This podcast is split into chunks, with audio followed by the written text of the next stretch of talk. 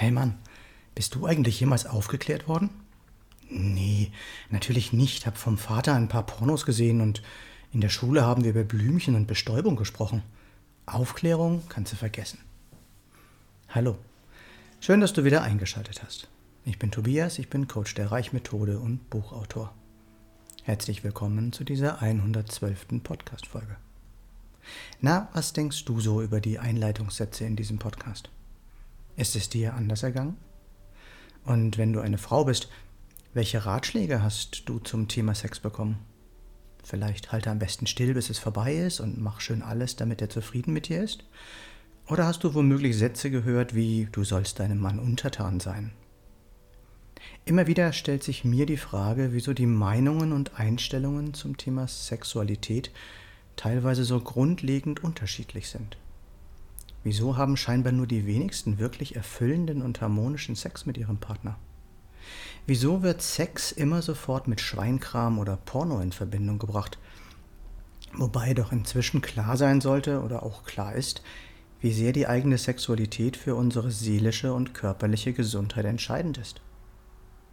Und wenn das doch klar ist, wieso wird dann nichts dagegen getan, dass die vielen alten und überholten Denkmuster noch immer in unserer Gesellschaft vorhanden sind. Ich bin zwar nie in sogenannten Urvölkern groß geworden, und doch wird vielfach überliefert und erzählt, dass es dort auch heute noch Initiationsrituale gibt, die den Jungen zum Mann und das Mädchen zur Frau machen. Nein, ich meine jetzt nicht die für uns so furchtbar anmutenden Ritualen, Rituale, bei denen Verstümmelungen oder Verletzungen durchgeführt werden, sondern ich meine diese, bei denen den jungen Menschen die eigene Sexualität und auch der Umgang mit dem anderen Geschlecht beigebracht wird. In denen junge Menschen auch klar ihre eigene Identität vor Augen geführt wird. In den uralten überlieferten Lehren des Tantras zum Beispiel gab es Frauen, die die körperliche Liebe lehrten, was auch Achtsamkeit und Einfühlungsvermögen beinhaltete. Ebenso wurden viele andere Themen, die nicht direkt etwas mit der Sexualität zu tun hatten, gelehrt, um die Sinne der jungen Menschen zu schulen. Wie gesagt, ob das alles so stimmt, weiß ich natürlich nicht wirklich. Dennoch wäre es doch heute in unserer scheinbar so aufgeklärten Welt so unglaublich wichtig für unsere jungen Menschen, sie wirklich an die wichtigen Dinge im Leben heranzuführen. Klar, viele Eltern können das nicht leisten, weil sie es ja selbst nie gelernt haben. Daher werden auch heute noch so viele überholte Weisheiten weitergegeben, die verhindern, dass eine gesunde, achtsame, feinfühlige, langsame und harmonische Sexualität gelebt werden kann. Ich hatte, wie ich ja in meinem Podcast Joy of Sex beschrieben habe, das ungeheure Glück, nicht nur gleich, das gleichnamige Buch zu finden, sondern auch meine erste große Liebe an meiner Seite zu haben, mit der ich die Liebe so wirklich entdecken durfte. Hör doch gerne mal in den Podcast rein. Möglichkeiten, sich selbst darin zu schulen und das Wissen weiterzugeben, gibt es zu Genüge. Man muss allerdings erst einmal bereit sein, neue Gedanken über den Sex zuzulassen und dann auch Neues auszuprobieren. Und genau das wünsche ich jedem von uns.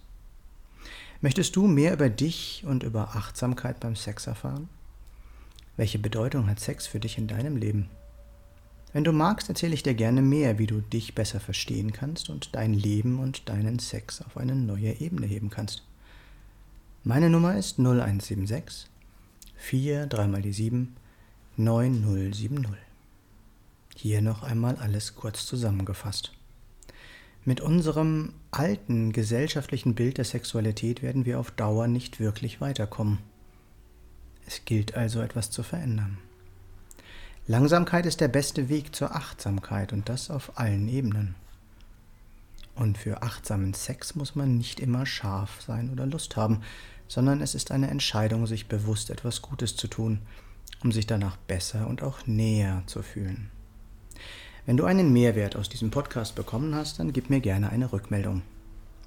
Du findest alle Links in den Show Notes oder auf meiner Homepage www.tobias-born-coaching.de. Ich freue mich, wenn du mir einen Daumen oder einen Kommentar für den Algorithmus dalassen würdest, wenn du diesen Podcast teilst und wenn du nichts von meinem Content mehr verpassen möchtest, ihn einfach abonnierst. Danke, dass du dabei warst und bis zum nächsten Mal im Born to Be Yourself Podcast. Geboren, um du selbst zu sein. Und auch heute wieder der kleine Nachsatz für den Weg. Sex sollte kein Machtinstrument sein, sondern ein Präsent. Sex sollte nicht trennen, sondern verbinden. Sex sollte nicht schmerzen, sondern Freude bereiten. Sex sollten wir nicht begrenzen, sondern verschenken und genießen, und zwar am besten jetzt.